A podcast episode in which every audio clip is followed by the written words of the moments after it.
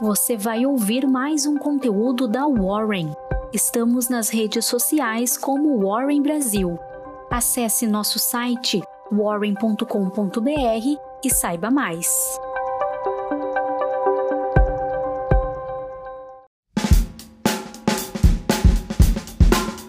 Bom dia, eu sou o Fred, sou líder do time de análise da Warren e aqui está a sua Warren Call de hoje. Agosto começa com balanços corporativos fortes no exterior e queda nas expectativas de alta dos juros que ditavam o tom dos mercados nesta segunda-feira. As ações globais subiam enquanto o dólar tinha queda diante do iene, conforme especuladores saíam repentinamente de posições vendidas. Diante do crescimento econômico lento, os investidores começaram a buscar sinais de que as taxas de juros já atingiram seu pico. Na China, por sua vez, promessas de suporte ao mercado ajudavam a compensar preocupações com o crescimento econômico do país, depois da segunda maior economia do mundo registrar desaceleração do crescimento da atividade industrial. Nos Estados Unidos, a pesquisa do Índice de Sentimento do Consumidor da Universidade de Michigan desse mês, divulgada sexta-feira, indicou que os consumidores veem a inflação do próximo ano arrefecendo para uma taxa de 5,2%, contra a estimativa anterior de 5,3% no mês de junho. Essa é a menor expectativa para o ritmo de aumento de preços dentro de um ano desde fevereiro. Notícia que será bem-vinda para o Banco Central norte-americano em sua batalha contra o avanço dos preços mais intensa em quatro décadas.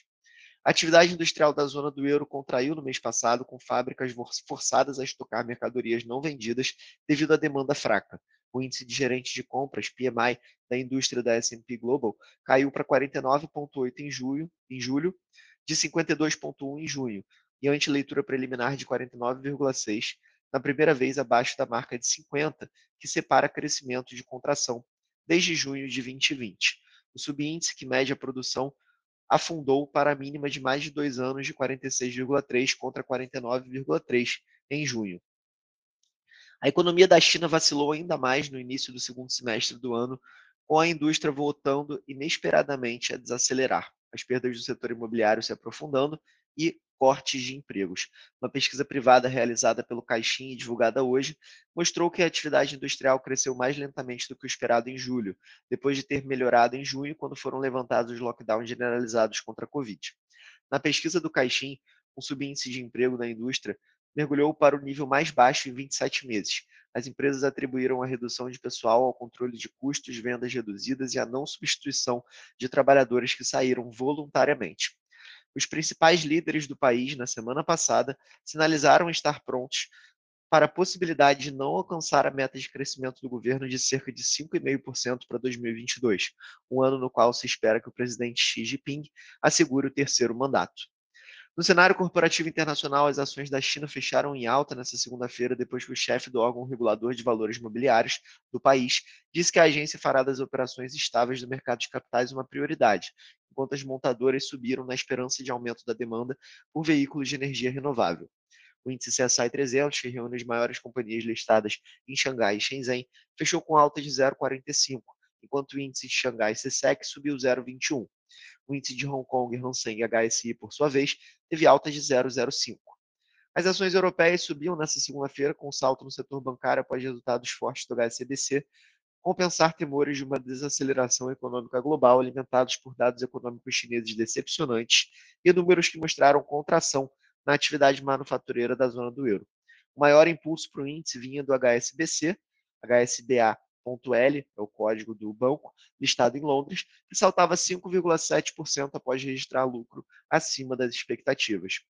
Nos Estados Unidos, os futuros de índice rondavam a estabilidade após uma forte alta na semana passada e meio otimismo sobre os balanços empresariais, com investidores aguardando dados de atividade manufatureira, depois que as pesquisas semelhantes na China e na zona do euro alimentaram preocupações com uma recessão o S&P 500 e o Nasdaq registraram seus maiores ganhos percentuais mensais desde 2020 em julho, após resultados corporativos mais fortes do que o esperado no segundo trimestre e em meio à esperança de que o Federal Reserve não precise ser tão agressivo com os aumentos da taxa de juros como alguns temiam.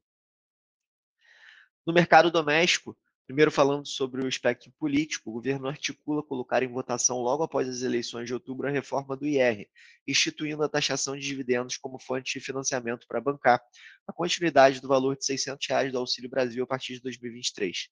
A Câmara dos Deputados aprovou uma reforma do IR em setembro de 2021, com imposto de 15% sobre a distribuição de dividendos, atualmente isentos aqui no Brasil.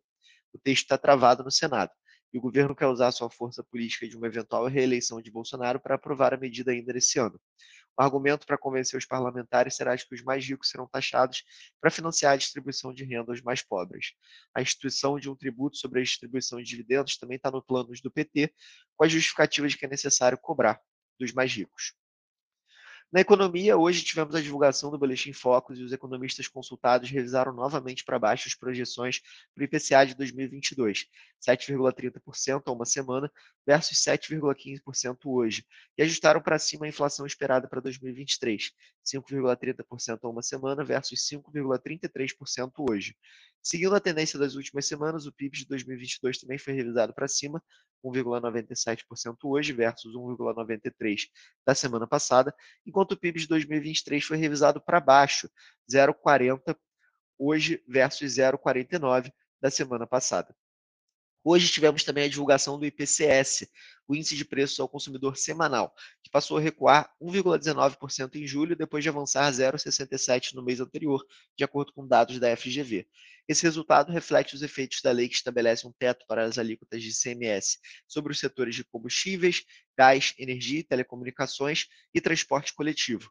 Em julho, os itens com maiores influências negativas na variação do índice geral foram a gasolina, teve queda de 14,24% no período, e as passagens aéreas, cujos preços despencaram 19,81%.